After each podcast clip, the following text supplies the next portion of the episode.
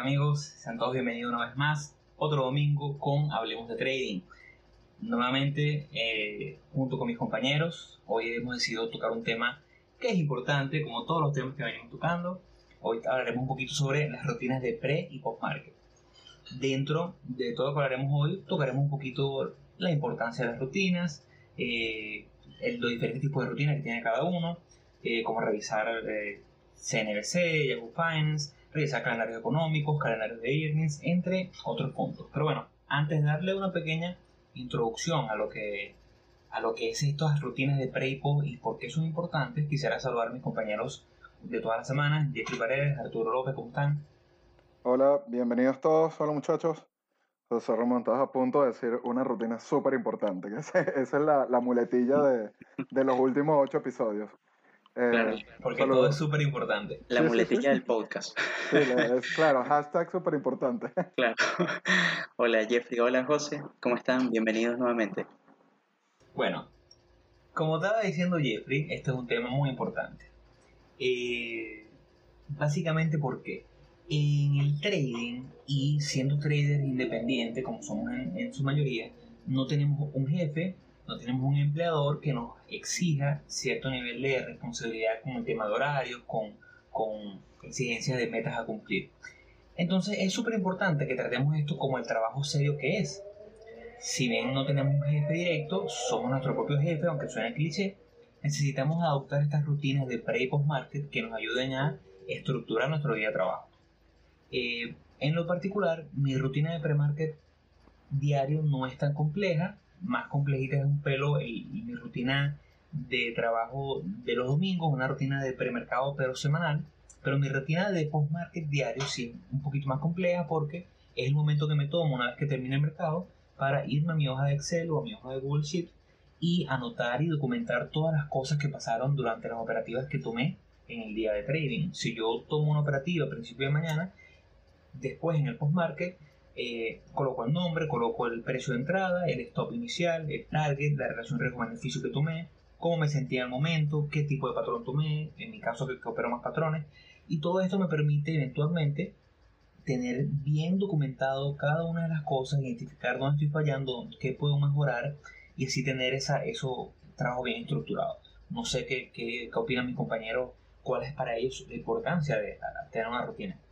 Bueno, es que no solamente que es importante ir eh, llevando la rutina y la secuencia de cómo, cómo uno va operando antes o cuál es su estructura, sino que todo esto también va a ir evolucionando como todas las estrategias que uno va a ir aplicando, porque de repente hay gente que va a llevar una rutina premercado diaria, si eres day trader vas a estar más enfocado en el día a día. El, quizás hay otros que solamente, como tú comentaste que haces en tu caso, eh, la, aplica los domingos donde es más, más extenso. Y, y, el post y el, y el, hacer la lectura de lo que ocurrió del mercado después que cerró el mercado y después que operaste, eso sí es sumamente importante porque ahí es donde vas a, a ir haciéndole seguimiento a la acción que seleccionaste, ahí es donde vas a ir identificando cuáles fueron los posibles errores y cuáles son los, los puntos importantes de, de tu operativa que, que te llamaron la atención y que aplicaron ¿Y qué, y qué, tan, qué tanto te, te ceñiste o qué tanto te, te, uh, sí, que seguiste tu plan de, de, trading? Porque esa es otra cosa súper importante, que esto va a servir, esto va a, ir esto va a ir basado en la estrategia que cada quien haya, haya desarrollado. Entonces, obviamente, eso es lo que va a ir eh, evolucionando con el pasar de tiempo y la mejor manera de que evolucione es llevando la rutina tipo una empresa, estandarizando los procesos, llevarlo, hacerlo más estándar posible para que uno tenga menos desgaste y que sea más, eh, y que el trading sea más óptimo.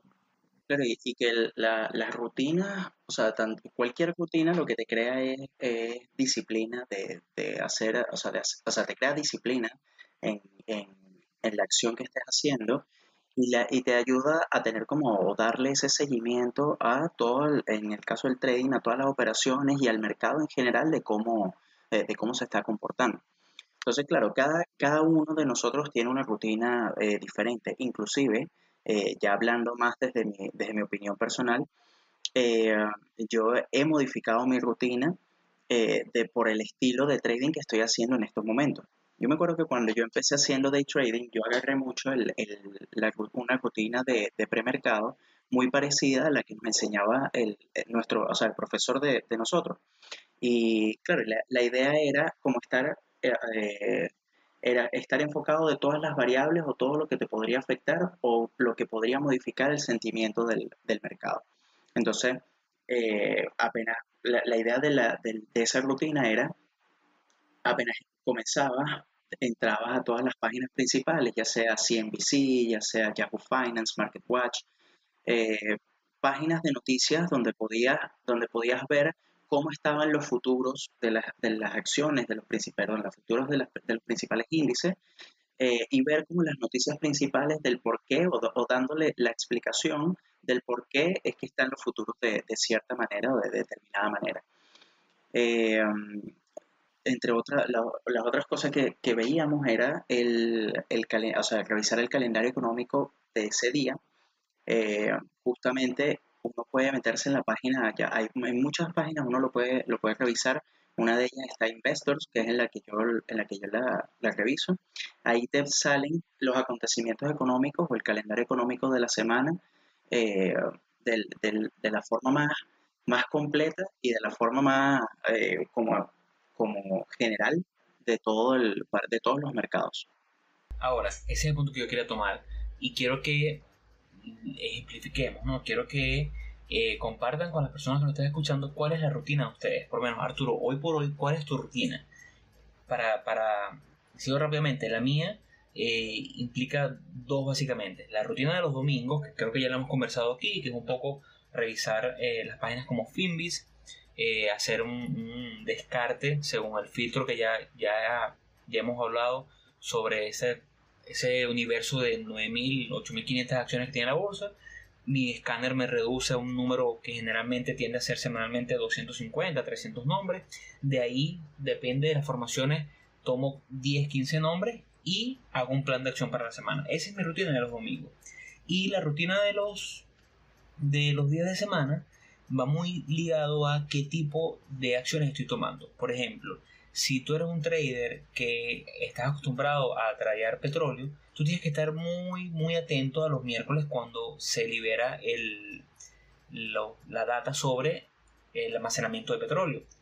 Y tienes que tener mucho cuidado porque generalmente sale una hora, sale a las 9, sale a las 9 y media, dependiendo del horario donde tú estés, puede influir en una posición que tengas abierta es difícil tomar una posición un día miércoles sin saber si tienes una operación en MRO, es probable que esto lo modifique. Igual, eh, si estás pegado a índices, estás operando SPY, es probable que te toque eh, revisar un poquito el amor en la mañana, cómo se movieron los futuros, de manera de tú tener idea de dónde va a abrir el mercado esa hora. Eso es para otro episodio si viene un gap, pero bueno, ¿cuál es la rutina de ustedes, Arturo, Jeffrey?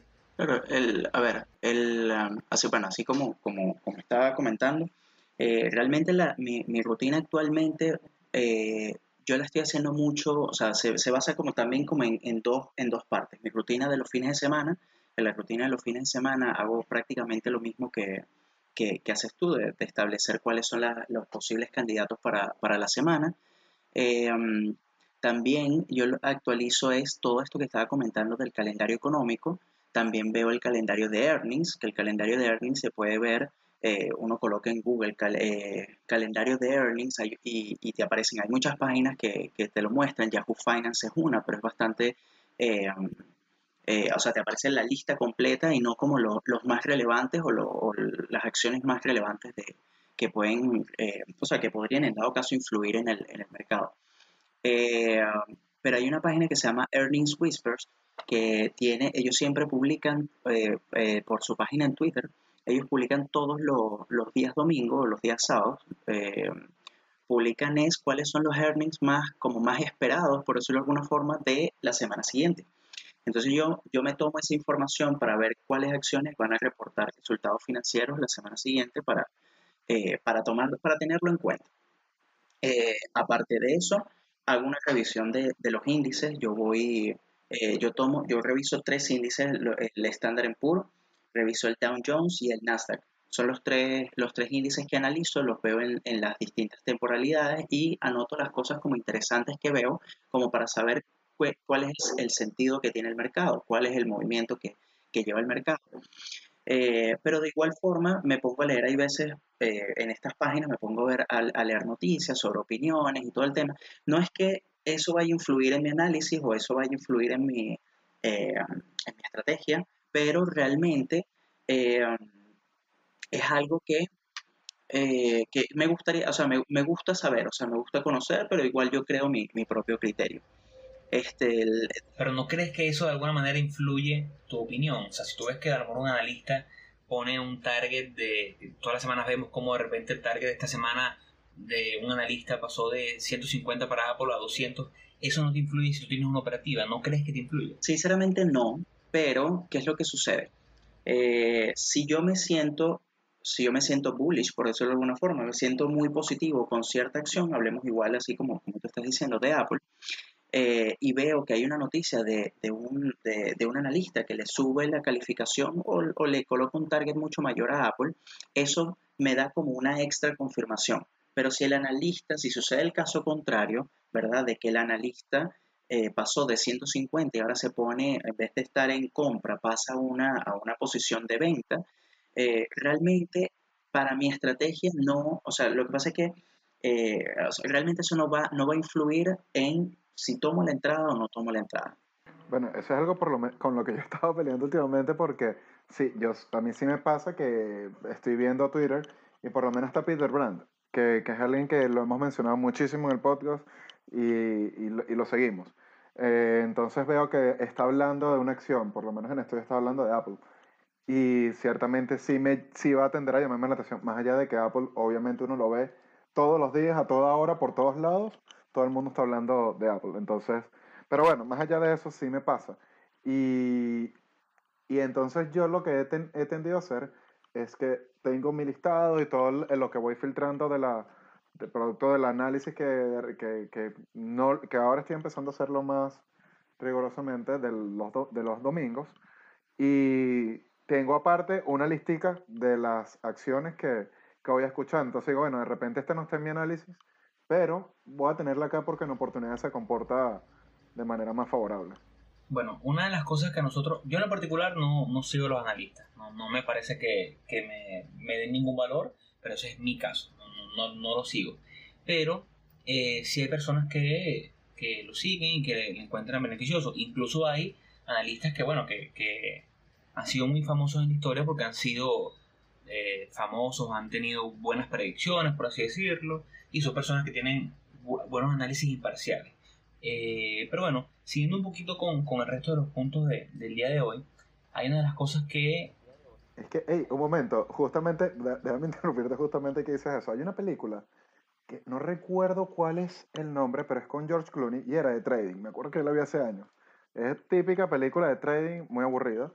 Pero el tema principal era que este era un analista que tenía un programa en la tele y siempre hacía, eh, tenía obviamente sus, sus, productores y él hablaba de las acciones que el mercado quería escuchar, que escucharan o que los productores le pasaban que escucharan. Como era alguien que tenía mucha audiencia, eh, terminó metiéndose en problemas de, de, ¿cómo se dice?, conflicto de intereses y todo este tema. Y eso es algo que los analistas tienden a hacer o que tiende a suceder en el mercado.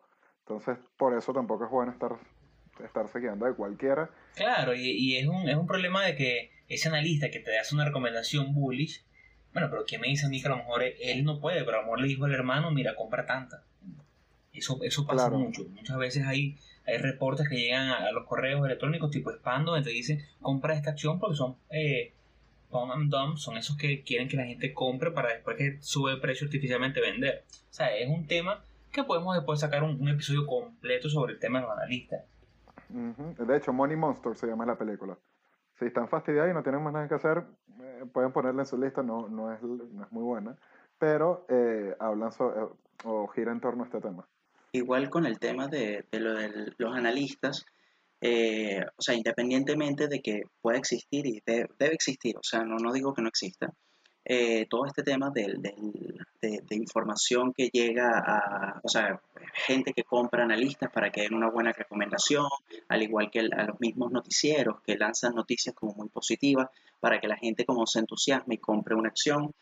Eh, también es un tema de lo que tú confías o, el, yo creo que lo más importante es qué tanto tú confías en tu estrategia o qué tanto confías en tu plan, porque quizás la estrategia o el, o el cambio de posición del analista, ¿verdad? Pueda ser para, porque si él cambia el target de 150 a 200 en Apple, por, por seguir el mismo ejemplo que venimos, no necesariamente eh, no necesariamente eso va a suceder en una semana, no necesariamente eso va a suceder en un mes, no necesariamente va a suceder en un año, puede que nunca suceda, o sea, sinceramente es algo como, como, como siempre venimos diciendo, no sabemos qué es lo que va a hacer el mercado. Entonces, si tú confías en tu estrategia, yo creo que todo ese tipo de cosas es ruido simplemente, es cosa de que, de, de que es tratar de obviarlo. Es difícil y porque, porque entiendo que es muy difícil y me pasó a mí y siento que a todo el mundo cuando está empezando le pasa mucho de que empiezas a ver noticias, empiezas a llenarte como de, esa, eh, o sea, del, sentimiento que te quiere colocar el mercado. Y claro, te empiezas a contaminar de esas cosas y entonces dices, bueno, mira, eh, si las noticias están tan malas, porque el mercado dice tal cosa? Y pasas a el error de tratar de entender al mercado. ¿Me explico? Claro, sí, es que es literal contaminarse. Por lo menos la manera en la que yo lo aplico es que si veo que X cosa que mencionaron, que veo en, Twitter, cumple con los parámetros que yo, que yo tengo, o me llama la atención, o, o, igual entraría dentro de mi, de mi filtro, de mi análisis, puede que la compre. Ojo, siempre que hago eso quedo como que, coño, no, no debería hacer esto, debería yo tener mi propio análisis y no debería estar cayendo en esto, pero pero bueno, de repente es algo que, que, que de repente no, quizás pronto lo, lo, lo, elimine y termine siendo más riguroso con mi, con mi análisis, que es el deber ser. Claro, e igual, todo este tema de lo que, del, del, o sea, de estas rutinas que hemos venido hablando, eh, los tres prácticamente estamos dedicados 100% al swing trading, eh, pero una persona que hace day trading, como Jeffrey dijo al principio del, del episodio, eh, está como más, a ver, eh, esta, es, eh, o sea, es como más susceptible a, a todo, a, como a, a, esta rutina o hace una rutina mucho más diferente a la que pueda hacer uno como swing trading. Entonces, eh, la idea o sea, la, la, idea es que cada quien tenga su criterio y haga su, su, propio, su propia rutina de eh, que, que, le funcione y que se adecue al tiempo de cada quien. Ahora, eh, yo quisiera ya, ya cerrar este tema y eh, conversar sobre eh, cuál es la importancia o qué es lo que tenemos que hacer cuando inicia el mercado. O sea, ¿es recomendable o no es recomendable hacer, eh, hacer operaciones en la primera hora de mercado? ¿Qué es lo que hace cada uno de ustedes? ¿Toma posiciones apenas abre el mercado? ¿Espera un tiempo? ¿Qué, qué, qué, opinión tienen de eso? Bueno, yo en lo particular considero que la primera, los primeros 15 minutos son muertos totalmente. Eh, y cualquiera que entre entre los primeros 15 minutos tiene que tener un nivel de eh, manejo de esa volatilidad elevado. Preferiblemente trato de esperar la primera media hora. Y no le recomiendo a ningún novato, sin que esto suene como que yo fuese el medio profesional, pues no recomiendo a ningún novato que entre en la primera media hora. Porque generalmente están los movimientos más bruscos, generalmente estamos más susceptibles a muchas cosas. Entonces, suele suceder que tomas una operativa esa primera media hora y el mercado de un movimiento random te bota y después sigue con el movimiento original y eso es sumamente frustrante. Eh, lo que pasa es que es un tema de psicología, es un tema de paciencia porque muchas veces vemos que el mercado va a ver con fuerza, creemos que se nos va a ir el movimiento y compramos en el peor momento posible porque no compramos a nivel de, de razonamiento sino a nivel de emociones y el mercado cae y nos bota. Pero esto viene con un punto que quiero tocar yo también dentro de esto que acaba de mencionar y es que eh, si bien nosotros estamos más enfocados al swing trading, como esto es un podcast donde, aparte de compartir con ustedes, tratamos de educarlos lo más que puede, también queremos darles herramientas. Entonces, una de esas cosas para que esté haciendo day trading es las recomendaciones que damos nosotros, que son, si te quieres enfocar en 4, 5, 6 nombres, es bueno que tú media hora o media hora una hora antes de que abra el mercado, te sientes, veas dónde está tradeando el momento, dónde está a nivel de pre-market, eh, identifiques los niveles que, que, te gustan, los niveles de resistencia, de soporte, que tengas ya tu plan bien establecido. De esa manera, no te va a agarrar desprevenido un movimiento alto, porque tú sabes dónde quieres entrar, dónde quieres salir, quieres como que todo. Entonces nosotros recomendamos desde, hablemos de trading, eso, que tú tomes tus 4 o 5 nombres para el día y tengas tu plan mucho antes de que abra el mercado. Una vez que abras, permita, deja que él que absorba un poco la volatilidad de la mañana y a partir de las 10 de la mañana, hora Nueva York, tú tomas tu operativa. Claro, y eso también te ayuda a que no caigas en, el, en lo que es overdue, dili overdue diligence, o sea, tener tus parámetros bien marcados y decir, ok, ya de aquí para acá no, ya esto es demasiado, esto, esto lo puedo desechar, porque si no, como lo comentó anteriormente, uno se, se contamina. Eh, igual eh, yo he visto, eh, o sea, de verdad que, que, conozco casos de personas que aprovechan esos movimientos de, del, de, las, o sea, de, de, los primeros 15 minutos de, de, apertura del mercado y cosa que de verdad que, pues, o sea, siento que hay estrategias para, para eso, pero para mí no, no, o sea, la, verdad que no, no, no puedo llevar o no me llevo muy bien con ese tipo de volatilidad porque como que no termino de, o sea, no sé si soy más lento, pero quizás es un tema de, que no se, no se adapta a, mi personalidad. Pero sí conozco mucha gente que eh, opera y hace scalping inclusive, y entonces en, en dos, tres minutos eh, hacen sus operaciones y mira, y de verdad que, o sea, qué bueno que le funcione esa estrategia, pero no, no va conmigo. Yo también soy partidario de lo que dice eh, José, de que hay que esperar cosa que me, ha pasado, eso, es justo eso que dijiste de que, eh, de que empiezas a ver que el, movimiento se empieza a dar y por temor a perder el movimiento, mm, eh, entras en, el peor momento de todos, es en el, en momento que entras.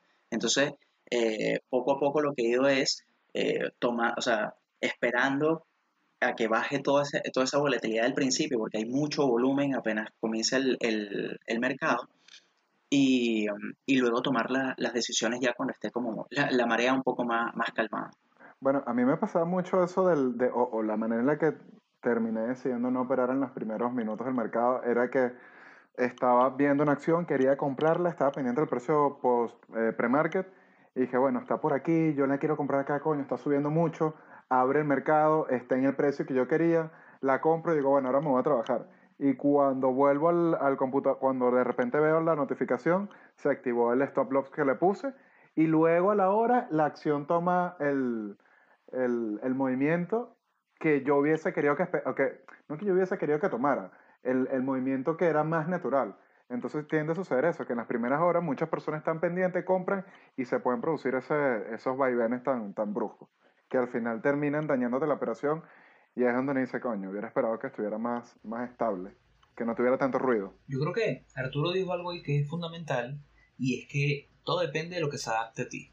Si tú eres una persona como nosotros, que cada vez estamos más orientados al swing trading en, en mayores tiempos, Arturo el último mes, si no me equivoco, o el mes pasado, tuviste dos o tres operaciones y las tuviste dos, dos tres, cuatro, cinco semanas. O sea, cada vez estamos más orientados hacia operativas más largas, por lo tanto, prácticamente descartamos el scalping totalmente. Entonces, nuestra psicología, nuestra manera de ser, eh, el momento en el cual estamos, no estamos como para estar comprando a las 9 y 35 y vender a las 9 y 37, porque son movimientos más fuertes. Pero claro, hay estrategias que son así, hay estrategias para gente que, que, que le guste, que su, su, su psicología se lo permita. En el caso de nosotros, creo que cada vez estamos más alejados de eso, creo que Eventualmente vamos a terminar viendo las gráficas mensuales porque cada vez vamos subiendo el time frame, pero es porque es lo que nos funciona a nosotros, ¿no? Y aunque hay diferencias en, la forma en que operamos, somos muy parecidos en, en, el fondo. Eh, también dentro de todo esto está el, la, la, discusión que, que, siempre se tiene sobre qué es lo importante a esta hora. O sea, ahorita que hablamos de esos puntos en los cuales el mercado toque y después uno compra desesperado, ¿no? Es importante el punto de la validación de esos, esos niveles que ya tú marcaste previo a la apertura del mercado. Si tú tienes una, una opción, digamos, eh, Amazon, que estás viendo en 3000 es tu soporte y estás en 3200 y tú identificaste 3300 como ese punto de partida, bueno, si tu, tu estrategia te dice tu 1%, que hablamos en el episodio pasado, si tu, o anterior, o anteriores, si tu 1% son 10 acciones, bueno, no es malo que a lo mejor tú, si el mercado te lo indica, comiences con una posición inicial de 25%. Entonces, si ves que ese nivel queda validado según tu, tu movimiento, entonces tú entras con un poquito, de manera que si el precio se dispara, no perdiste, pero si el precio cae, no fue una pérdida tan grande. No sé si, si me apoyan ahí. Sí, o sea, eh, realmente es eh, justo ese tema de, validar la, la, posición eh, viene muy de la mano de, del, del, previo análisis que hiciste. Yo creo que eh, toda, esta, toda esta rutina, o sea, estas rutinas y hacer el, el preanálisis del mercado y el tomar tus operaciones y tus acciones para, para ver cuáles son tus, como tus posibles candidatos para la semana, obviamente va a depender si haces day trading o, o swing trading pero es muy importante eso, que durante el, durante la, eh, durante el, eh, o sea, durante el mercado, o sea, durante que el, mercado está abierto, eh, ir validando si el punto que tú escogiste como entrada es válido para que, para que tomes la posición o no. Entonces, claro, es muy importante, es muy importante estar, estar monitoreando eso. Ahora, hay una pregunta ahí que, te quiero hacer de, ese punto rapidito, y, te la hago, o sea, la hago los dos, pero eh, con eso que acabas de tocar. Digamos que tú tienes tu plan y dijiste que Amazon está en 3000, tu entrada es 3300, eh, tu stop es 2900. Eh, y tú tienes tus niveles bien identificados previo a la apertura del mercado y es parte de, esta rutina y de este episodio que estamos hablando. ¿Qué haces tú si tienes una caída y el precio abre y cae y cae y cae y toca los 2700? ¿Consideras que 2700, aunque tu punto inicial de compra era 3000, ¿tú consideras que tu punto, este 2700, entraría? ¿O simplemente por estar fuera de tu plan inicial lo descartas? Eh, no sé si quieres comenzar tú, Jeffrey. bueno, yo lo descartaría, pero adelante tú. ya, sí, es que no, no, la verdad que eh, ahí está como que el, error básico de, cada persona. Obviamente todo, eh, o sea, depende de la estrategia, pero si ya, tú te, si, ya tú te colocaste un plan de trading para entrar en los 3000 y el mercado abre y empieza a caer y llega hasta las 2700, ya como tu hipótesis o, lo que tú habías preestablecido ya no se cumple. Entonces, eh, automáticamente yo la descarto. Y es algo que... Mira, yo la, yo la descartaría si viola mi... Si, si, si, si violenta mi, mi gestión de riesgo. Ya cuando está sobrepasando lo que, lo, que, lo que estaría en mercado, en lo que es mi gestión de riesgo, si no la cumple, ya por ahí digo, mira, no, no, no, no lo hago y bueno, voy a seguir viendo el movimiento, analizándola para el futuro, pero ya en ese momento queda descartada la, la operación. Es que es parte, es parte de la disciplina que, y, la psicología que necesita el trading, que es el error de los novatos y de gente que tiene años haciéndolo pero no ha logrado el éxito. Y es eso. Si, porque no hay diferencia realmente entre que tú me digas, mira, mi entrada estaba en 3.000, pero como cayó 2.500 yo reentré. Ya tienes ahí un lag en, en disciplina te va a pasar lo mismo y va a ser peor cuando entres en 3000, tu stop sea 2900 y vaya por 2500 y me digas, no, no es cerrado para ti, porque bueno, yo creo que ahora sí puede subir. O sea, porque lo que hay es una falta de disciplina enorme que es el, camino a, a, la indigencia. Claro, sí, sí, totalmente. Es que eh, muchas veces muchas veces muchas veces uno tiene el y, y, por eso la parte psicológica afecta mucho porque eh, muchas veces uno es muy, muy ambicioso con, el target, o sea, con, a donde uno quiere alcanzar, o sea, que la, que la acción llegue. Eh, claro, es muy optimista con, tu target, pero cuando se trata del stop loss, uno es como, uno simplemente la cabeza dice, no, esto en algún momento va a tener que subir, esto en algún momento va a tener que subir. Y entonces empiezas a, tener esa falta de disciplina, porque si tú te estableciste que tu stop loss está eh, eh, hablemos del, mismo caso de Amazon, está en 2700 eh, y, está en y, la acción pasó los 2700, tú tienes que vender. Listo, porque tu plan te indica que tienes que, vender. Entonces simplemente cierras y pasas la página. Y entonces, ¿qué, qué sucede ya después que, ya cambiando un poco, el, un poco el tema, qué sucede una vez que cierra el mercado? ¿Cuál sería como la rutina o qué es lo que uno debería hacer cuando uno, cuando, cuando el mercado ya, ya cierra?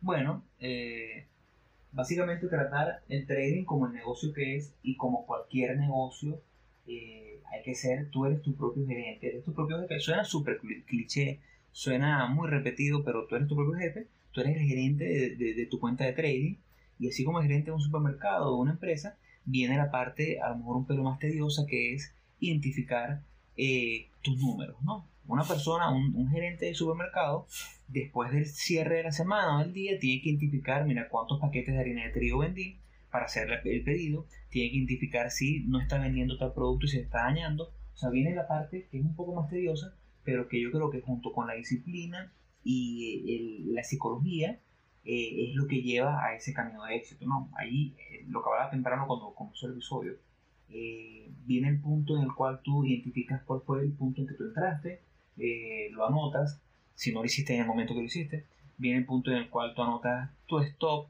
tu target, tu relación riesgo-beneficio que entraste, anotas las observaciones, por qué te gustó, qué no te gustó, qué pudiste haber hecho mejor, dónde fallaste, si ya cerró, anotas el tipo de operativa, si tú tienes eres un trader con dos estrategias, puedes seleccionar, bueno, esta es para la estrategia número uno, esta es para la número dos. Todo lo que te permite a ti tener una data tan extensa que eventualmente tú puedas hacer una corrida e identificar dónde y cómo mejorar. Claro, y que en ese punto es donde te vas a dar cuenta y vas a identificar posibles puntos de, de, mejora del trade y posibles eh, salidas del mismo trade. De repente, después que operaste, te das cuenta que pudiste haber cometido algún error, porque es perfectamente posible que te hayas entrado en un trade que no debiste. Y cuando estás en la rutina de postmercado, producto de tu evaluación y de repente, no sé, de ahí depende de qué tan, qué tan conocedor sean de Excel. Pues yo trato de, yo estoy ahora en un proceso de elaboración de una tabla Excel que me dé toda la data que yo considero importante apenas yo meta tres valores de mi trade y puede que esa misma rutina de postmercado y de revisar el trade te, te, haga abrir los ojos y diga, no, mira, yo estoy en un, en montado en el Titanic y esto se va a hundir. Entonces, mejor prefiero salir ahora que, que seguir metido en el trade que te, puede, que te está haciendo desastre. O evalúas tu portafolio en general, ves cómo se está comportando. Y además eso te va a dar un, una seguridad, una certeza de que sabes en dónde estás parado. De que sabes qué es lo que está sucediendo y, y, estás estás mitigando la mayor cantidad de riesgo posible. A, mí, sinceramente, la, rutina de postmercado me parece que es, eh, es mucho más importante que la, que la rutina de, de, premercado. Obviamente, es su eh, opinión personal, eh, porque ahí es donde ves realmente qué fue lo que sucedió en el día. Ahí tomas decisiones de, por ejemplo, si tus stop loss, ajustas tus stop loss en dado caso de que eh, o sea, de, que ya veas que la, que la operación va en tu favor, ajustas el target en dado caso de que la, de, la fuerza que puedas ver, ahí puedes sentarte como en frío a comparar cómo se está moviendo tu operación en comparación con otras acciones del mismo sector, inclusive del mismo, eh, con los índices. Entonces, eh, es muy importante porque te da, te da, o sea, te, te permite ver esa, esa, o sea, te, te permite estar como en calma porque el mercado no se está moviendo, porque mientras el mercado se está moviendo es, eh, es difícil ver, hacer esas comparaciones. Y también porque te permite, o sea, en ese momento documentas todo lo que, lo que hiciste durante el día, así muy bien como, como dijeron, que documentas todas las operaciones que hiciste, el por qué, o sea, por qué entraste, por qué saliste, actualizas tu diario de trading. Entonces, eh, es sumamente importante esta, eh, esta parte en el, en el postmercado.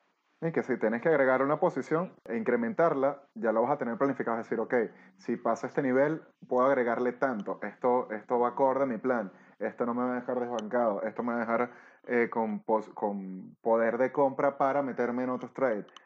Y no vas a estar trabajando a lo loco, no vas a estar disparando en, un, en una cueva, sino que, bueno, vas a prender la luz y vas a decir, ok, allá es donde tengo que disparar. Bien, por ahí voy. Bueno, como una frase que a mí me encanta a nivel de gerencia, que se repite mucho, que ya he dicho en este podcast, y es que lo que no se mide no se puede mejorar.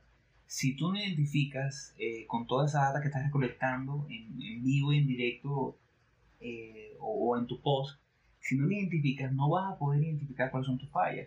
Es algo, suena sencillo, pero requiere, requiere su trabajo, requiere la disciplina de hacerlo siempre, pero es así. Si tú estás viendo que tu ganadora promedia es, digamos, un número 100 dólares y tu perdedora promedio es 95 dólares, no estás haciendo las cosas bien. Pero esto solamente lo vas a ver porque si tú pasas un año tradeando y al final del año quedaste básicamente eh, igual, no tuviste ni mucha ganancia ni muchas pérdidas, pero no tienes la data que te diga, mira, tengo un problema aquí, entonces no puedes mejorarlo. Ahora, tú con saber tu ganadora promedio, tu perdedora promedio, tú dices, ah, bueno, que tengo un problema porque o estoy aguantando mucho las perdedoras o no estoy dejando correr mucho las ganadoras. Entonces ya puedes definir un plan de acción, pero todo esto solamente basándote en tu data. Por eso es tan importante. Yo creo que junto con la disciplina, lo que pasa es que no es, no es algo que es atractivo como para que la gente lo vea en las redes sociales. No, no, hay, no hay ninguno de estos charlatanes como los muchos que hemos nombrado diciéndote tienes que hacer tu rutina de, de post-market y te, tú vas a Excel tener espectacular o invierte en un cursito de Excel o métete a ver varias horas de, de Excel en YouTube para que aprendas porque eso es lo que te va a dar a ti la posibilidad de que hagas esto y que después saques tus gráficas y veas tu relación riesgo-beneficio promedio, veas tu profit factor y en base a eso puedes mejorar. Eso, eso no es sexy, ¿no? Más bonito son los carros y, Y es y complejo, y, y es Es complejo. complejo, necesitas, necesitas cierta, necesitas aplicarle un- una cantidad de horas de Excel para que después puedas darle uso, darle uso y sacarle provecho, pero es súper, súper importante. Pues. Claro.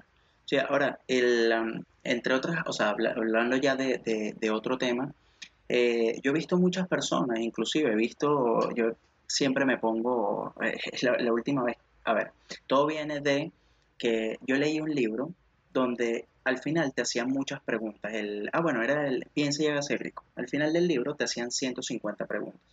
Y entre esas preguntas eh, había una de quién es tu ejemplo a seguir o quién te Y inspira. José Ramón. Y de verdad, para mí, claro, claro, puse José Ramón y Jeffrey, los dos me inspiran muchísimo. El punto fue que no supe dar respuesta a esa, a esa pregunta. O sea, yo no sé cuál es como el ejemplo a seguir mío en este mismo tema de, de- del trading. Entonces, eh, ¿qué fue lo que me puse a hacer? Me puse a ver como eh, biografías o, eh, sí, información sobre personas que yo considero exitosas en el, en el mundo del trading, eh, en el mundo del trading y en, el, y en la vida en general, o sea, no solamente en el, en el trading.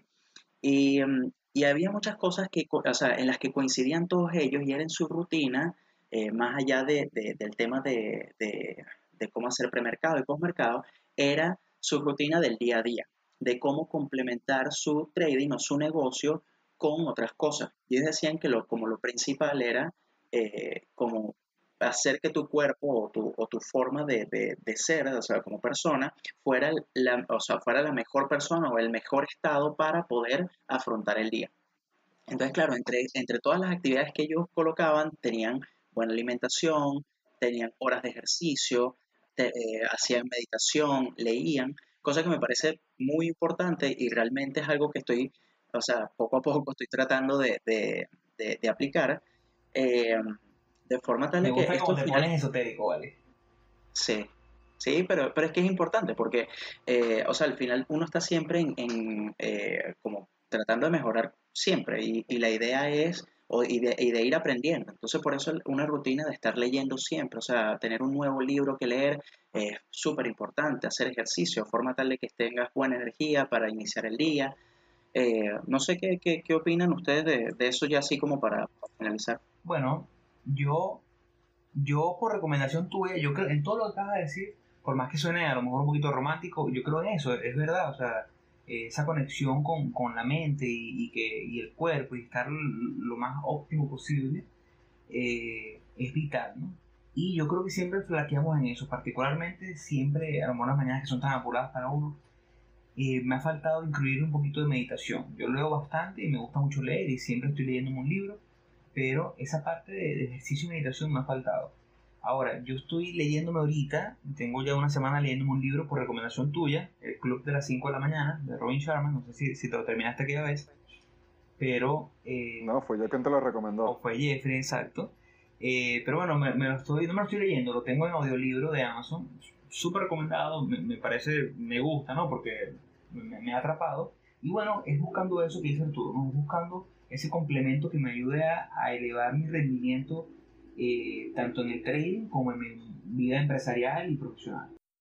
Claro, y por lo menos si te pones a ver, en- a escuchar entrevistas, una de las cosas que más recomiendan es lee, lee, lee, lee, lee. Entonces, obvio, yo por lo menos sí me llama mucho la atención esto porque, o, o- o a raíz de eso fue que empecé a leer tanto de trading, porque hasta cierto punto llega a ser aburrido. Igual que películas de trading, me gusta ver películas de trading, sé que son aburridas, la mayoría de ellas tienden a ser aburridas, no son todas como el lobo de Wall Street.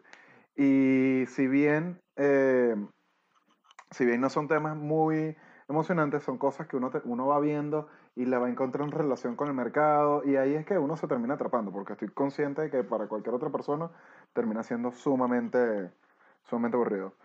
Y claro, obviamente leer es bueno porque ahí uno se da cuenta de que los errores que uno comete los comete o los cometieron los todos los traders famosos que uno sigue por Twitter, que bueno, hay, hay, que ir filtrando la, la lista de, de FinTweet para ver a quién uno debería seguir y no contaminarse con los locos esto de que uno ve en Instagram.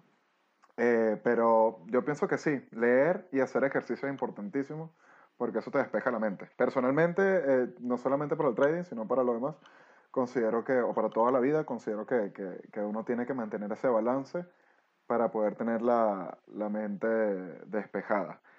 Bueno, eh, creo que ya con esto vamos a ir cerrando este episodio que terminó siendo un poco más largo de lo que, de lo que pensamos que iba a ser, pero Como sabemos todos. que lo van a disfrutar. Sí, sí, siempre empezamos, no, este episodio va a ser de 20 minutos. Eh, pero sé que lo, lo, van a disfrutar y lo, y lo importante es que no solamente cuenten lo que estamos hablando acá, sino que a partir de esto estoy seguro que ustedes van a tener una base para, para ir orientando su propia búsqueda. No quiero cerrar o no quiero eh, pasar la palabra a mis compañeros para que se despidan, sin antes pedirles que si no nos siguen en Instagram, nos sigan en arroba hablemos.debe.trading, comenten, que eso nos va a motivar a, sentir que, estamos haciendo las cosas bien y que hay gente del otro lado que está escuchando. Eh, nos envíen correo a correo.hdt.gmail.com y nos sigan en Twitter en Hablemos Trading, arroba Hablemos. Síganos en todas nuestras redes sociales, así créanme que eso nos va a motivar muchísimo. Y bueno, no me queda más nada por decir. Eh, José Ramón, Arturo. Bueno, Arturo, despídete. bueno, muchas gracias por, por, el episodio una vez más y muchas gracias por, por oírnos. Bueno, como dijo, como bien decía Jeffrey, coméntenos, escríbanos. Esto que hablamos al final de la rutina de post-market, eh, sé que es un poquito engorroso, pero escríbanos al correo y con gusto les estaremos compartiendo una tablita un poquito básica de Excel donde verán qué meter en esa tablita las gráficas básicas. Y bueno, creo que esa última, el, último, el último tema estuvo súper interesante. Más adelante nos extenderemos en, en, en, eso esa, esa rutina sobre un poquito de meditación, un poquito cómo optimizar el rendimiento. Y bueno, como dijo un grande, gracias por la experiencia, Arturo López, 2020. Cuídense y saludos para todos. Nos vemos la semana que viene, muchachos.